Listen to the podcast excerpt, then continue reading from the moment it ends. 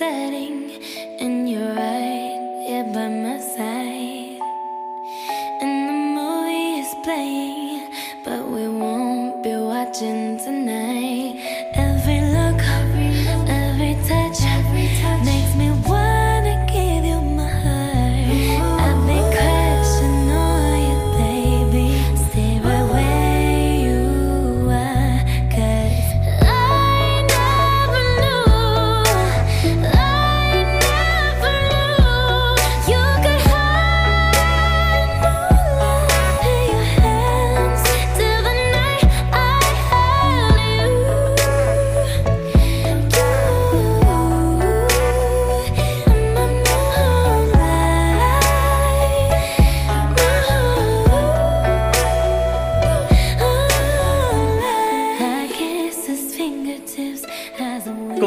和小红书的小伙伴们，大家好啊！那今天呢，由我和伊老师哈，我们的一名顾问一起来给大家啊做一期播客，来解答一下我们网友的一些提问啊。今天橘子姐不在，因为今天橘子姐还在学校写作业，这边作业其实非常非常的多啊。最近橘子基本上临近期末考试，作业都是写到每天晚上十一点。我去学校接的时候，还有很多人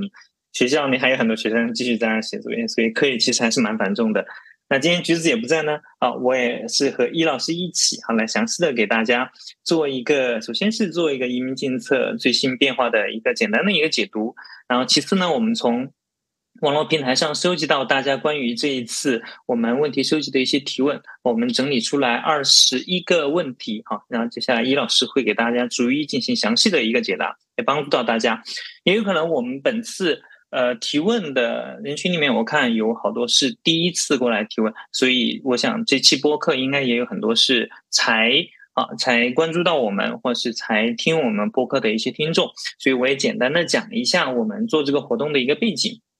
那我和橘子姐是队友啊，我们在二一年决定要过来呃加拿大做移民，是通过留学移民的方式。那我们做了这个决定过后呢？嗯，我们就找了我们的专业的移民顾问呢，伊老师来帮我们做整体的规划哈，以及帮我们申请签证啊，申请学校呢，最终成功的帮我们拿到签证。那现在橘子姐已经在加拿大多伦多这边已经读书了。那我们在去年十一月底成功登陆多伦多以后，橘子把自己从我们做出国的决策到如何挑选自己的学校，好，包括找到适合自己的顾问的整个过程，全部发到了小红书上。本来只是想做一个记录啊，记录一下我们整个的心路历程，没想到帖子发出去之后，收获了非常非常多网友的点赞、关注还有评论。在大家对我们表示祝福的同时，其实大家也提了很多专业性的问题啊。一方面是很多网友应该是也有相关的一些留学移民相关的需求，另外一些呢，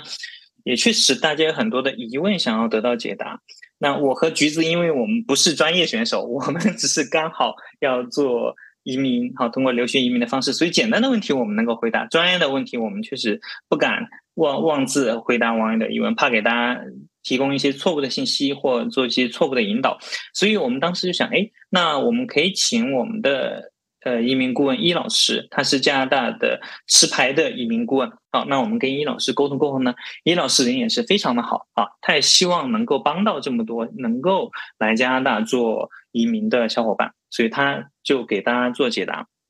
所以在今年二月份的时候，我们做了第一期。收集大家问题，然后请易老师来解答的活动，没想到活动举办过后，光我们的小宇宙一个平台播客平台，我们就收获了七百多的播客的播放量。好，然后到从我们二月底开始啊，把活动正式做出来，达到今天为止，整个过程已经快半年了，依然有很多小伙伴陆续的在给我们提问。还有在给我们私信，在各个平台基本上都问我们，所以我们想，哎，那第一期活动能帮助到这么多的小伙伴，我们还是想能够帮助到更多的人啊，所以我们今年又做第二期我们的一个活动，到截止日期，我们一共整理出来我们的问题，那经过一周的准备呢，我们也是非常有幸，易老师百忙之中能够抽出时间，哎，帮网友做个解答。因为最近我看易老师的朋友圈发了非常多啊，你成功的帮助顾客，无论是拿到呃 PR 还是拿到工签的一个案例啊，所以我知道易老师最近确实非常非常忙啊，所以也极其感谢易老师能够抽出时间来帮网友做免费的解答。我们今天就正式开始。那这些呢？因为从今年的二月份到现在，已经过去了半年的时间。那这半年的时间里呢，也加拿大的留学移民的政策哈，也有了一些变化。我们也先请易老师来做一个简单的一个讲解。好，那欢迎易老师。嗯，大家好，呃，我是 Isabel，很多客人特别的特别亲切的叫我易老师哈。嗯，非常感谢哈。嗯，今天呢，我又非常开心的跟呃。跟谢老师一起哈，我们一起跟大家聊一聊天哈，真的非常开心。嗯，因为通常呢，就是说如果我们要是一对一的陪一对一的，就是这个咨询的话，我们要是收费的哈。但是呢，这样的就是一个开放性的给大家聊天讲问题的话呢，就会可能会帮到更多的朋友，所以我也真的是非常开心哈。我们先讲一讲，就是说呃，目前哈这个加拿大移民政策一些变化哈，我们就挑几个比较重要的，因为从大到小这个改变的 scale 大小很多的哈。那我们先挑几个特别重要的，我觉得就是说，第一个我可能就想说哈，就是这个呃快速通道这个定向的捞人啊，定向捞人这个，因为这个的话呢，还是呃可能可以影响到很多很多人啊，很多很多朋友。嗯，我们很早就该，我们很早啊就跟朋友们说，就是说这种快速通道的定向捞人就有可能会真的出来哈。那么它真的出来了，它是在六月二十八号那一次哈开始真的是定向捞人了哈。这是什么意思呢？就是说在以前的时候呢。快速通道的每一个 occupation 啊，政府没有 preference 啊，没有说更喜欢哪一个，从从就只要你是就是说你是 high skilled，就是你是高技能的工作哈，不管哪一个工作都是一样的，是同等看待的。那么从现在开始的话呢，因因为就是呃，那么移民局就做出调整，选出了他比较喜欢的，他认为更加呃，就这些类别的话呢，可能是加拿大更需要的啊，他就找出了。这些下面这个六个 category 六个类别，认为他是认为是加纳更加需要的哈。当然如果说，呃，general 做的话还是有，我们说 general 做的话就是没有定向的，occupation 不定向的还是有的哈。但是说呢，这六个类别的话呢，政府认为是比较更需要的。那我们说说哪些哈？第一的话就是我们说就是 French language 讲法语的哈，讲法语的朋友讲法语的。第二的话我们说 healthcare 就是医疗保健方面的哈。第三话，我们说那个就是这个 STEM，这个 Science, Technology, Engineering and Math，就是我们说可能理工类这些的哈。然后下面一个就是 Trade，手艺工种啊，啊电工啊这种手艺的工种哈。然后下面第五就是我们的 Transportation，就是交跟交通类别相关的。最后一个是 Agriculture，农业方面的啊。那么这些的话呢，这些类别的话，就是当然就是在每一个大项下面又有具体的 Knock。啊，我们说 knock 可能现在朋友们已经比较熟悉什么叫 knock，就是说加拿大的话呢，把每个 occupation 它都它都给了一个 code 啊，每一个 position 都有一个 code。那么就是说刚才我说了，在六个大的我们叫做 category 下面啊，又都有一些具体的 knock 哪些是啊哪些是。那么就是说，嗯，从这个六月二十八号哈，六月二十八号开始呃定向的。就是定向的定这种 operation 捞人之来以来的话呢，一共捞了七次啊，应该是一共是七次。七次的话呢，呃，就是其中的话呢，有两次是 general 的，general 就是刚才我们说什么叫 general 哈，就是没有对 operation 不定向的哈。那么剩下五次的话呢，都是都是这种定向的捞人啊。嗯，其实就是说这个政策的改变的话呢。就是您的工作正好是被定为他比较更加喜欢的，那这样的朋友就是一个好事儿，对吧？喜悦的事情。对。如果不是的话呢，就是一个不喜悦的事情。哈，所以这所以就就就所以就是这样啊，就是每个人对这个同样的一个事实，他的反应是不一样的。那么，嗯，总体来说的话呢，我想应该还是反映出来加纳的这个移民政策更加紧张了，更加严格了啊，更加严格了。这是一个。另外的话就是说，是工签的朋友哈，是工签的朋友，那么你可以，你可以，你的工签啊，就可以让你 authorize 去上学啊。以前的时候不是这样的，你有工签，你照样还需要，就是你需要一个 action，就是你 submit application to 啊申请学签。现在已经不需要了，这是一个很好的，也很很好的哈。另外的话呢，我们说，嗯，说一下这个 caretaker 类别，就是 care，就是保姆类别哈。那么以前的时候呢，呃，他需要你二十四个月的工作经验，现在呢减到了十二个月啊，这是一个好消息，对吧？以前你做做满二十四个月，你才可以攒足了呃移民需要的工作时间数，他一下子给给拿走了一半啊，十二个月，这这是个好消息。另外的话就是，我们说境内呃境内续工签哈，境内续工签，呃最开始的时候是到当时是到二三年的二月二十八号就到期了，后来又每年了两到了二五年的二月二十八号，所以这些的话呢，呃都是好消息啊，就是这些的话是一些我们挑出来的政策变化的一些比较重要的地方啊，大概提我们就先提到提这些哈，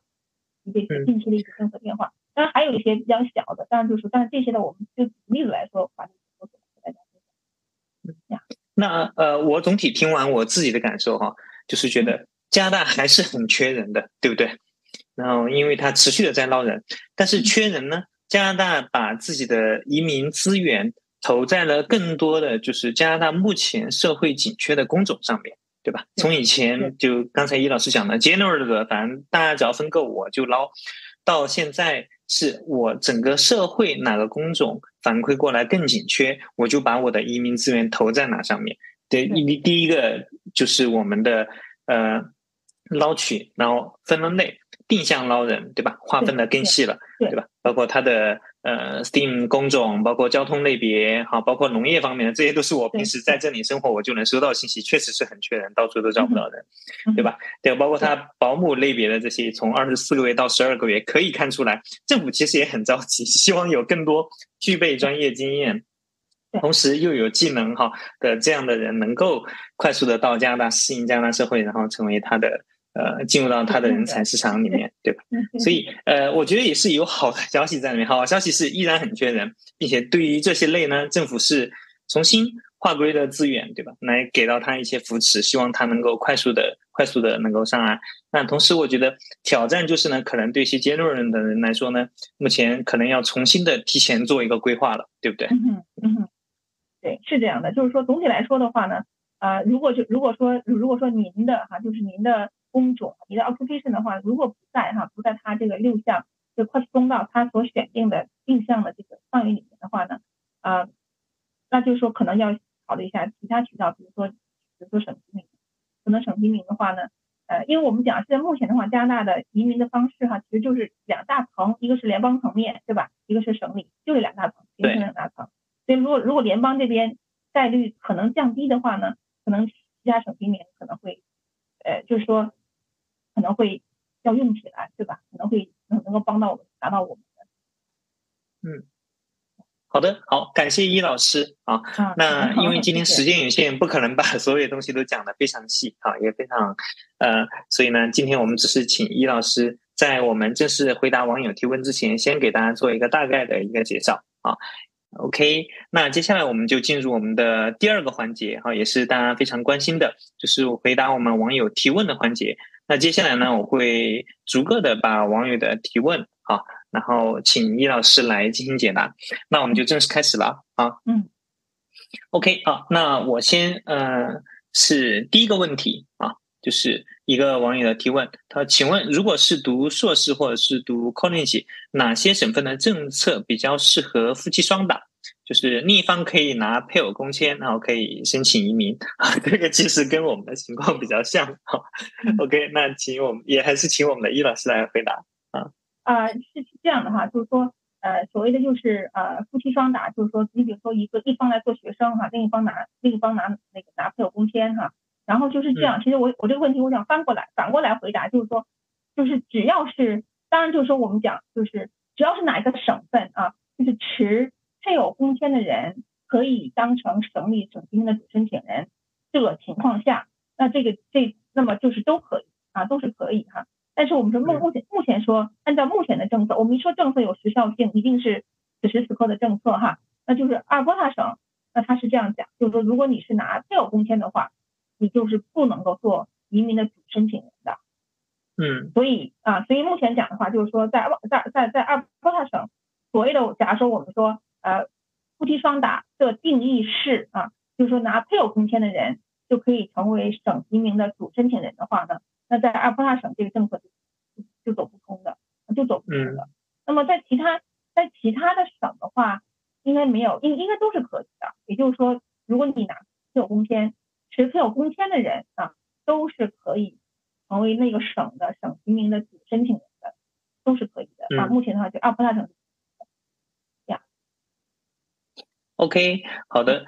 好，那王毅，呃，他还他的这个问题也是哪些省份政策比较适合夫妻双打？啊，刚才易老师其实已经解答了啊，除了阿尔伯塔省之外，其其他省份都可以夫妻一起来做申请人，对吧？对，其他省的话，配偶工签的人都可以翻翻回头来作为申作为省提名的主申请人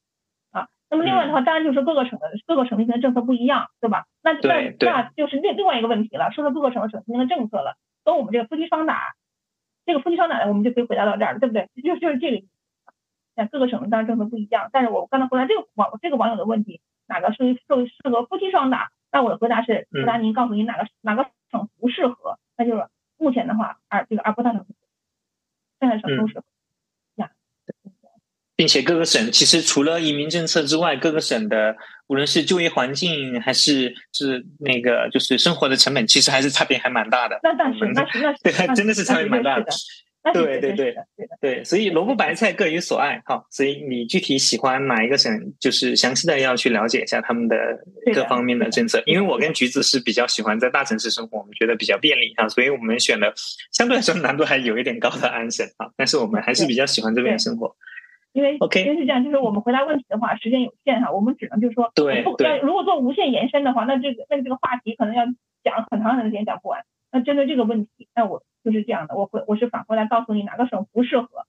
那就是阿尔伯塔省不适合做方法。嗯，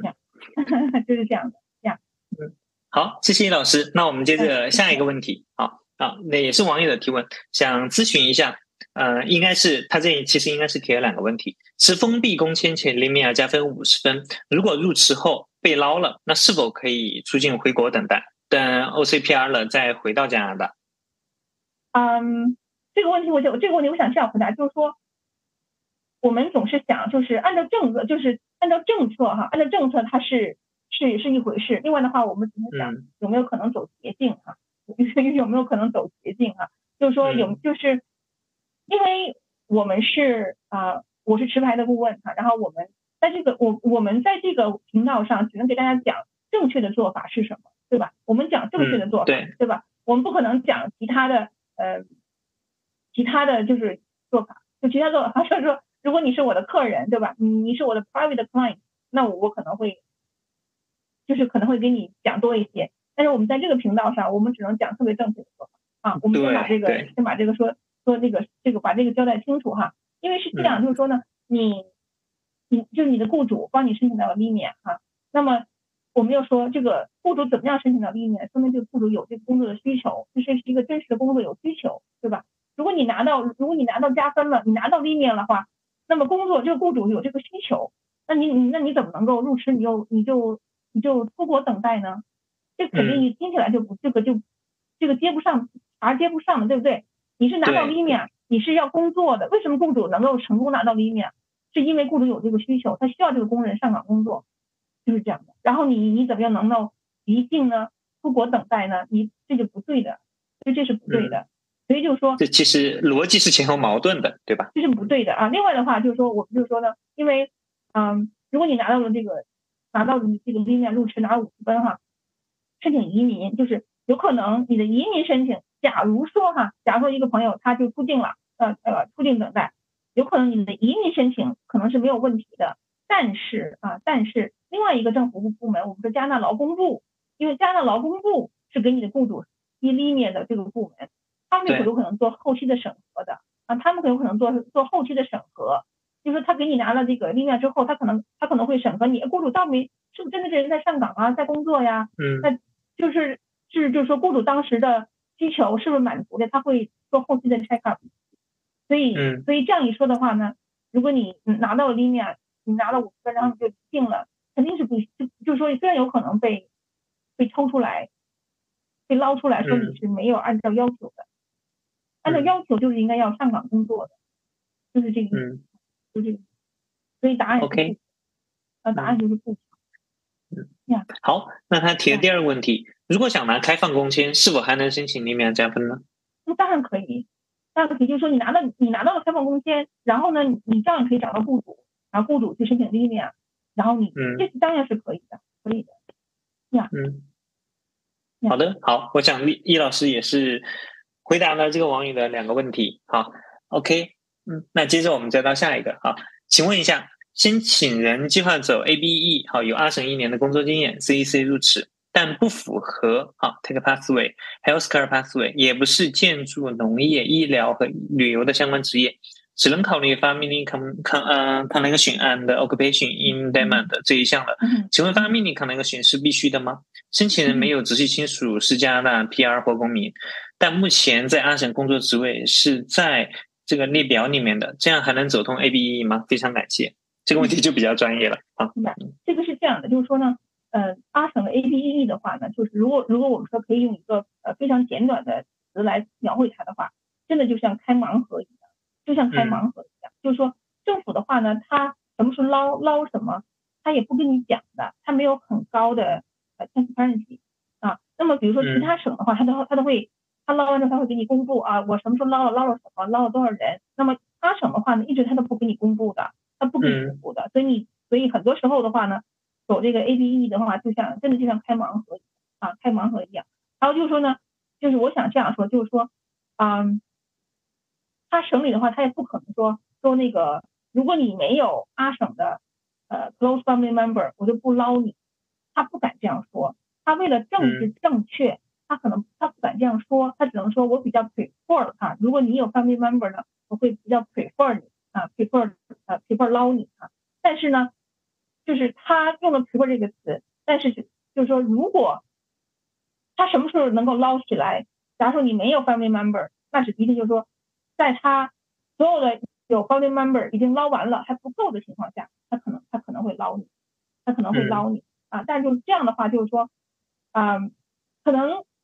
这个朋友的话，我可能会是这样给他建议，就是说，你走这个项目的话呢，你可以。走这个项目，但同时你一定要多管齐下的，就是你不能够死死的只走这一个项目，因为这个项目实在是太难了，因为像捞像开盲盒一样，就是说你这个项目就在这，就是说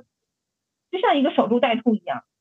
就在等着，对吧？你同时做做做其他项目，哎，如果真的 lucky enough 被捞起来了，那就挺好嘛，是一个 surprise。但如果说只是想，只是就是只只走这一个项目这样守，那就完全相当于是被动式的，对吧？就有点就有点。考虑不周全的，嗯啊，就是这样的啊，就是这样的。还有就是说呢，我还想啊多说一句哈，就是说，嗯，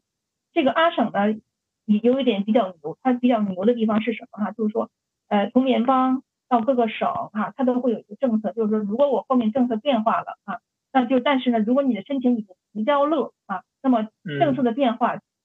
对你不适用，你还用你还是用老政策的啊。嗯，其他省和联邦都是这样，但是阿省呢，它就比较牛气哈，因为我们知道，就是说在申请提交之后，比如我申请提交了啊，中间它它然后是什么？然后是等待期，对吧？后面的话是说开档审理，对吧？那就是说呢，在同联邦或者其他省，只说我你申请提交了啊，如果我新的政策改变了，那么对你不适用，你还用你你你是用老老的政策的，但是阿波上它比较它比较牛，你是我申请提交了。你在等待期还没有开档，如果新的政策发生了，对不起，也适用新的政策。当然，新的政策 most likely 是更严格了。啊，就是就是就是这个意思，就是说阿省它比它是比较的，就是说假假如我新的政策了出来了，那么就是说非常有可能新的政策是更加严格的新严格的政策。我的申请你申请提交了啊，还没有开档，但是很不很对不起，新的政策也要 apply to you，那就是这样。这个地方我说清楚了吗啊，所以阿波罗非常清楚，是比较明细的，比较。那相当于二审的风险其实还是会比其他省更大一点，对吧？嗯，对，可以这样说，可以这样，因为我是是他还没有，对，还没有开档这段时间，如果新的政策发生了，政策的话可能是更更严的政策，对对这群对人这些群也是 apply 的，也是适用的，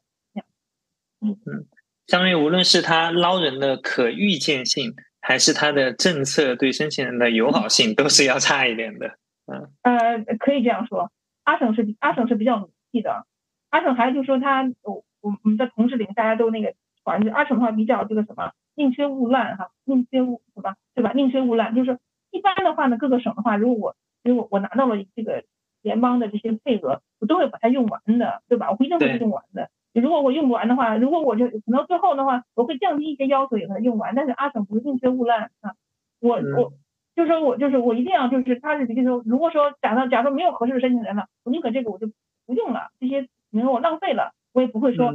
我要用完它把申请的要求降低，也不是也他也不做的，所以阿省是比较仔细的，这样。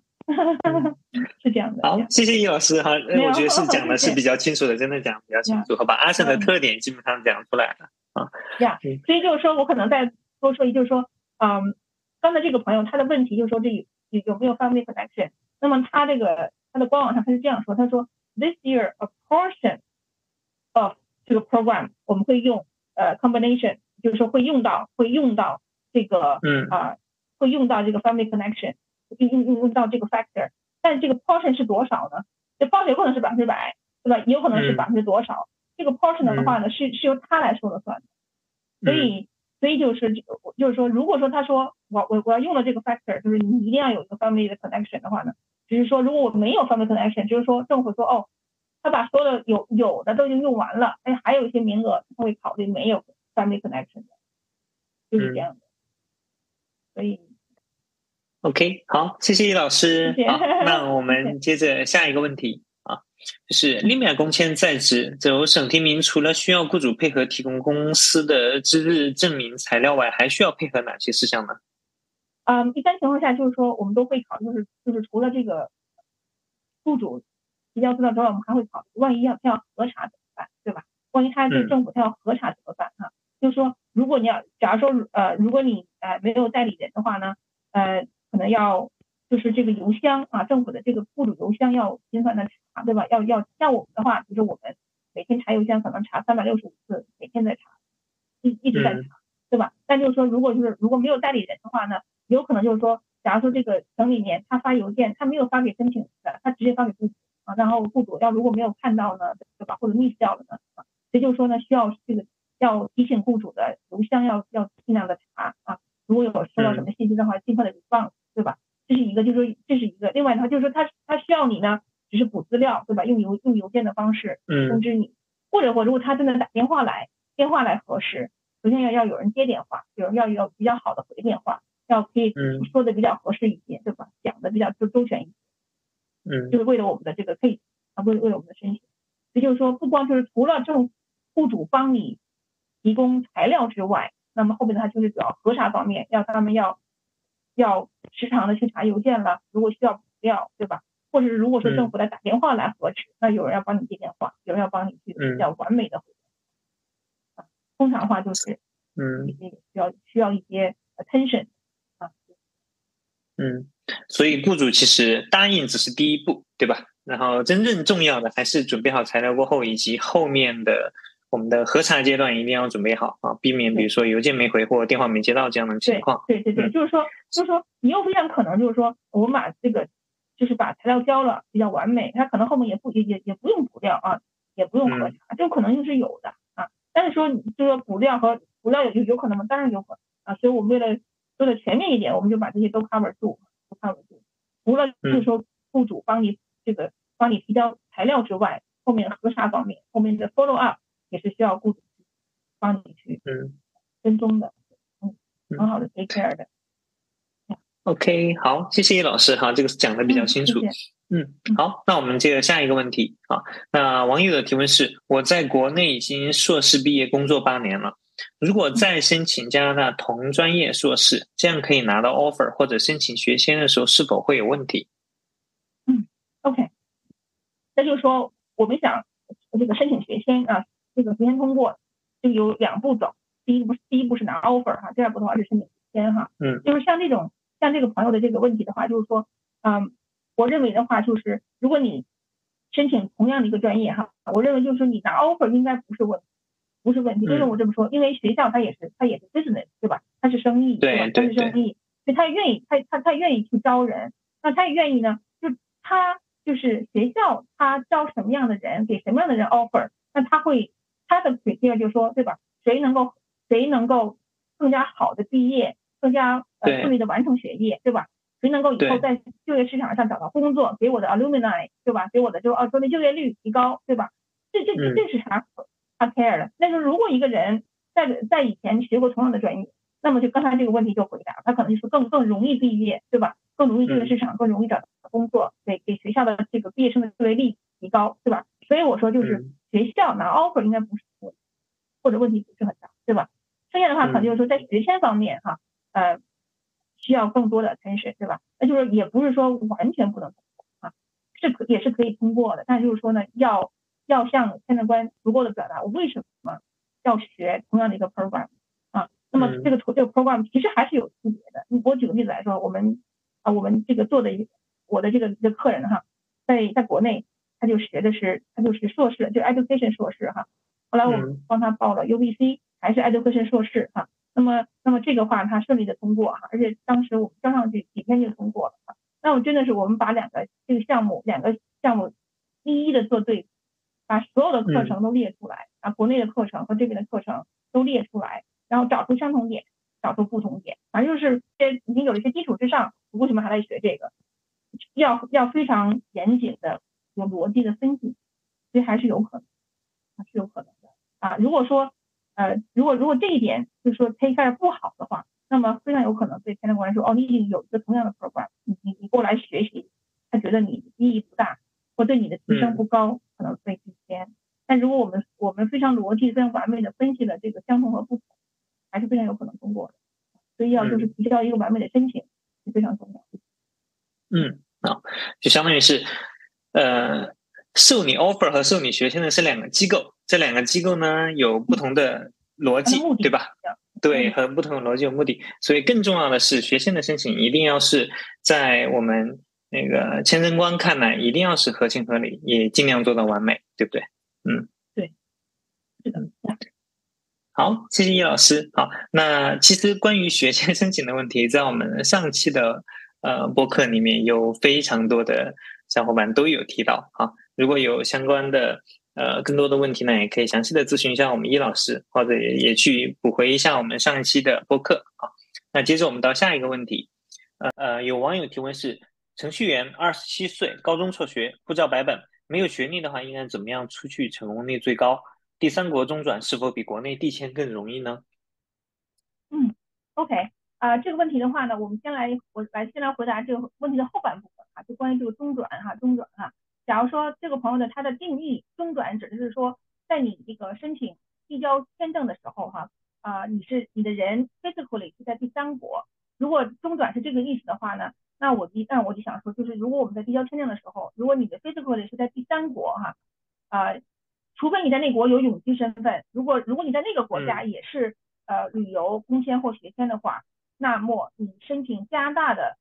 短期签证一定是困难的啊。比起来，你在你的原住国的话啊，因为你呢，就是如果你在原住国提交申请，提交加拿大的短期签证申请、旅游、学签、工签，比起你在第三国啊，应该是通过率更高一些。因为呢，加拿大这个政府他愿意看到你在你原住国踏踏实实在原住国啊生活工作，他愿意愿意看到这个。如果你在第三国的话，本身你在那飘着呢，对吧？因为本身你就是 temporary 的身份，你是临时身份跟那飘着呢，然后你你你又在那儿申请加拿大的这个短期签证，所以通过率的话呢？比你在原住国是要低的，这是一个不利的 factor 啊，这是一个不利的啊，这一点呢，这一点呢，很多朋友我也遇到过很多朋友问这个问题，他他们他们就没有意识到这个，所以呢，今天就告诉大家，如果你是在第三国，你是短期身份，你在申请加拿大短期身份短短期签证一定是不利的啊，这是一个负面的负面的点啊，这是一个。啊，另外的话呢，我们说这个朋友他说他啊二十七岁高中做。辍学啊，白本护照啊，然后他说没有学历，怎么样能够成功的出去啊？所以我们还是要先说定义，他的出去的定义是什么？对啊，这个假如说嗯出来就就是他是只要能 physically 出来啊，还是说他能够拿到加拿大永居身份哈？先说定义哈，就是说呢啊，如果说啊你要是 如果想你要想拿到永居身份的话。假如说你要是走，如果假如说你是走家庭团聚啊，那是另外一回事了哈。那就是如果你找到相爱的人，家庭团聚，那个那个怎么都方便啊，怎么都好啊。但如果你要想走这个这个经验类移民啊，我比如通过啊通过留学呀，或者通过工作呀这样的话呢，拿到身份的话哈啊，首先第一点的话呢，可能要需要来留学比较方便。为什么就是说呢？因为加拿大的所有的移民项目哈，它都是需要最低是高中学历的啊。加拿大所有的移民项目啊，目前看啊，我们说政策有时效性，只看它的所有的移民政策都是需要申请有高中学历的啊，或者是高中学历，或是高做同等的。这个 WES 的认证拿到高中同等高中学历，所以这个朋友的话，他高高高中辍学，因为没有高中学历啊，所以呢，他直接申请移民是不行的啊，直接申请加拿大移民是不行的。此时此刻，所有的移民政策都是需要有高中才能够申请直接申请移民，所以啊，那么移民这条路马上申请移民就，比如说找雇主，我们这都不通的，所以还是过来留学，嗯，更加适合一些。啊，更加适合你啊，所以这个问题的话，我们就是这样这样来回答。嗯，那我们给它定义的出来哈，还是主要以想是以呃移民为主的方式出来，对吧？嗯，对对对对，就是就是说，如果他就想想以定义说，如果他想拿拿到身份啊，那个身份出来，对吧？按按着出来，如果他出来的话，只是来旅游一下，如果他出来只是来旅游，那就没有关系了。旅游的话，对，跟你学历没有任何关系。没有任何关系，对吧？旅游的话，看你看你的这看你的呃资产呐，你的这个对吧？你的存款呀，你有没有工作呀，工作呀，对吧？嗯，程序员是一个程序员是一个，就是说呃比较好的工作，可能收入也比较高，对吧？这样的话对申请旅游签证是呃就是加分项，对吧？虽然你没有学历，但是如果说如果说你要想出去来以说以拿到会员卡的目的。定义为出去的话，那你的学历现在目前还不够移民的条件啊，因为高中辍学，还没有高中学历啊，嗯，就是这样。好的，好，谢谢尹老师的解答，好，谢谢。那我们下一个问题啊，嗯，啊，网友提问，请教一下，安省的 PMP 的硕博流是否可以一年硕士毕业后再申请一个一年制的 certificate 去换两个？这样加分的三年的工签，因为不想升，他就应该是 service based 两年制的硕士。嗯，一年工签的时间他怕不够。OK，OK，是这样的，就是说，呃，如果是如果是从申请毕业工签的角度看哈，如果说读了一年的一个硕士，再读一个一年的 certificate，换成变成两年啊，然后按照目前的政策是可以拿到三年的毕业工签的，这是可以的啊。但是如果想得到安省硕博通道的那个两个 credential 的加分就是不行的啊，就是不行的。哦，明白。就是说，按照安省的这个，如果说我第二个 credential 的加分的话呢，如果是一年的学制的话，一定就是说它有一个就这个 prerequisite，一定就是说必须得是有本科毕业的，就是它有一个申请的条件，一定就是说想申请这个 program 一定是本科毕业才可以。这是一个唯一的要求。假如说他说本科毕业或者有相关经验，这一下子就不行了。这个我说清楚了吗？就是说，如果要想安省的硕博里面的 second credential 加分啊，那么这个 program 它的申请条件里边一定就是说，一定是只适合于有本科毕业的人啊。如果他说本科毕业或者是相关经验，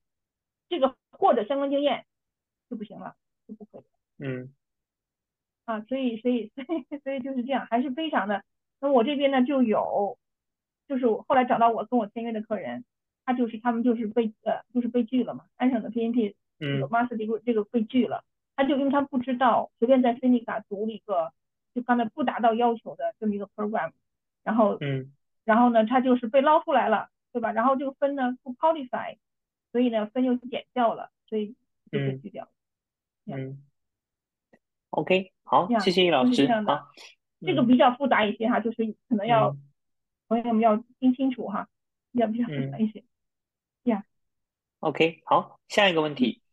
嗯，现在我收到了 A 学校二三年夏天的 offer 和 B 学校二四年应该是 winter 的 offer，且 A 学校学签的已经下了，那么我是否可以持学签入境以后，在 A 学校读一个学期？然后期满后再退学，再读 B 学校，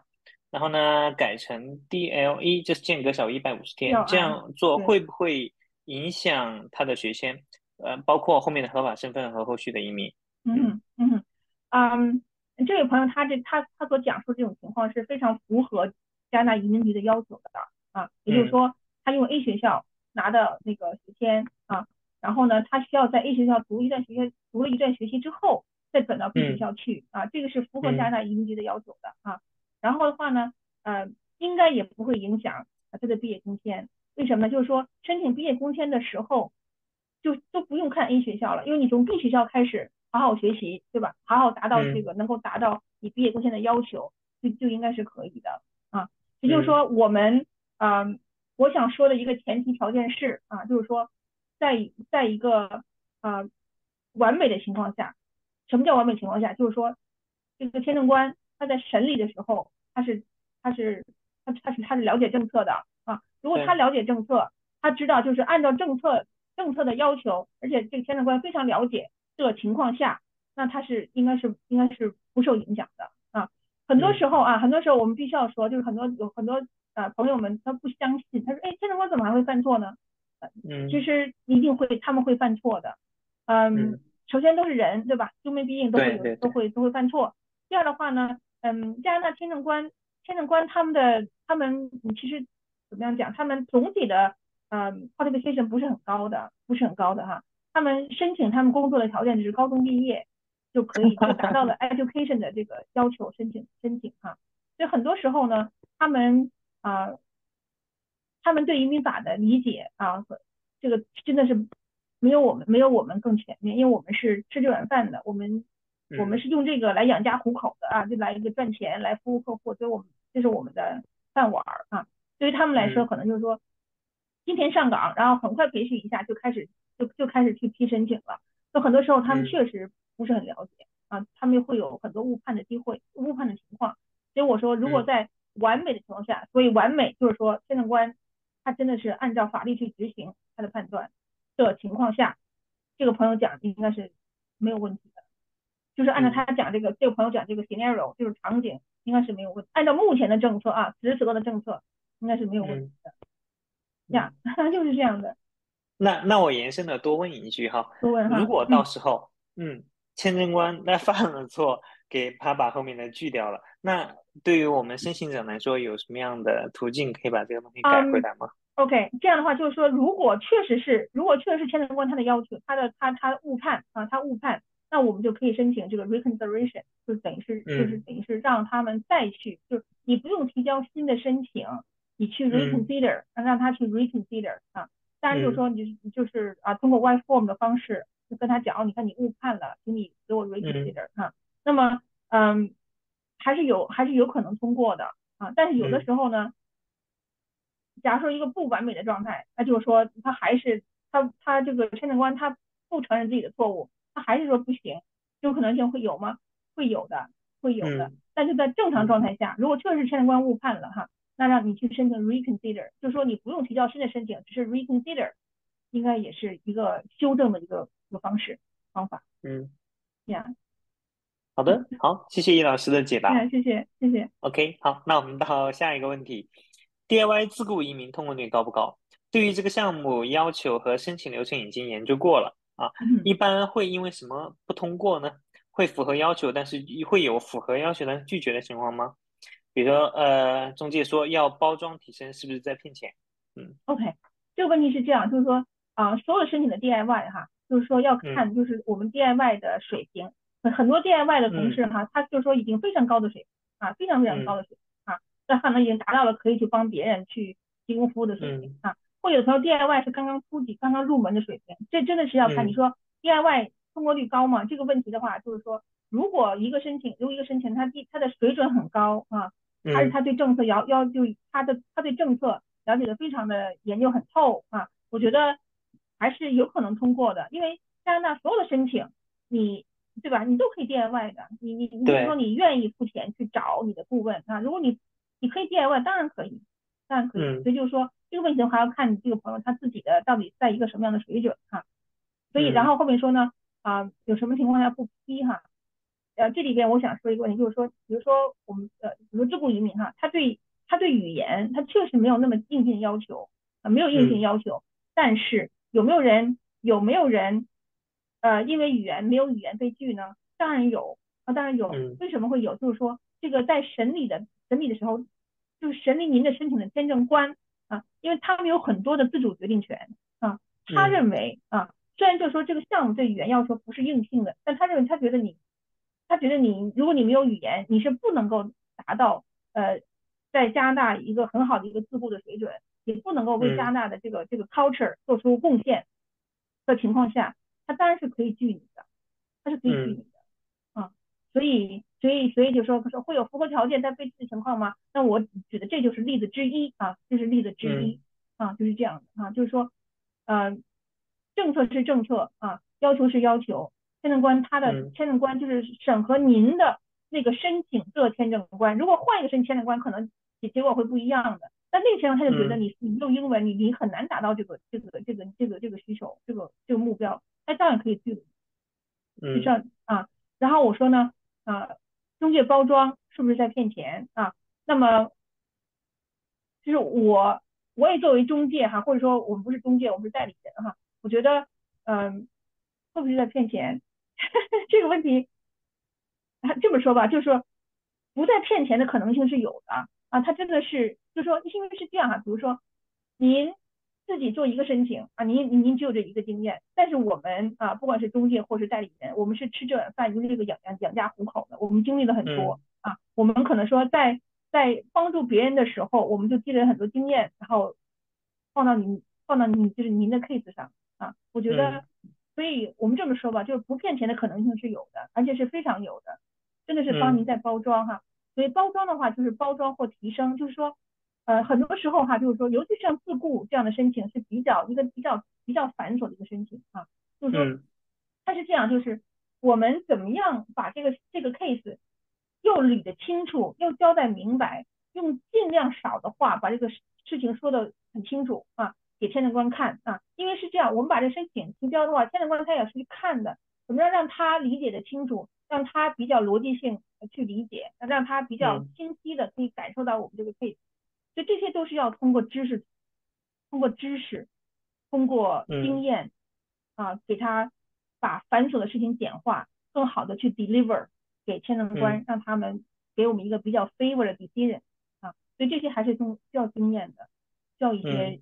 经验的，所以呀，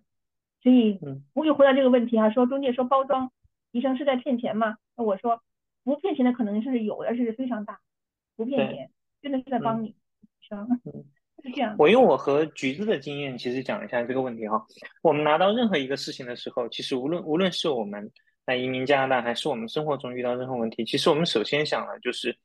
自己去搜索信息，然后。呃，自己来做这个事情，我觉得这是很正常，大家都会有的想法啊。我觉得这是极其正常的。那为什么我和橘子其实我们自己动手能力还蛮强的，但是我们依然请了伊老师呢？我觉得很重要的一点就是，我们做这个事情，可能我们是才决定这个，或者是一个月前才决定这个事情，但是有人干这个事情干了几十年，所以我们认为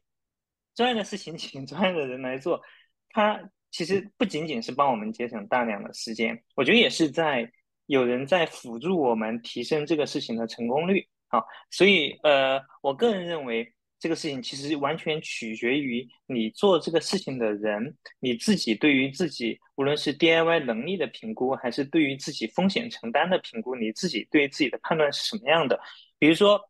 你对自己风险评估，你觉得呃，我我我可能。没有那么多钱，不愿意花那么多钱去请一个顾问来帮忙，嗯，但是呢，我认为可能最开始哪怕呃我先学先不通过或其他签证不通过也没关系，我再申请就好，我没有那么紧急。好，那 OK，那你你也愿意自己尝试的 DIY，我觉得这是没有问题的。有的人可能他愿意更短的时间内把这个事情先做成功，那请一个专人来帮助他，我想这也是其实也是我和橘子的心理。好，所以我们也是请倪老师来帮助我们。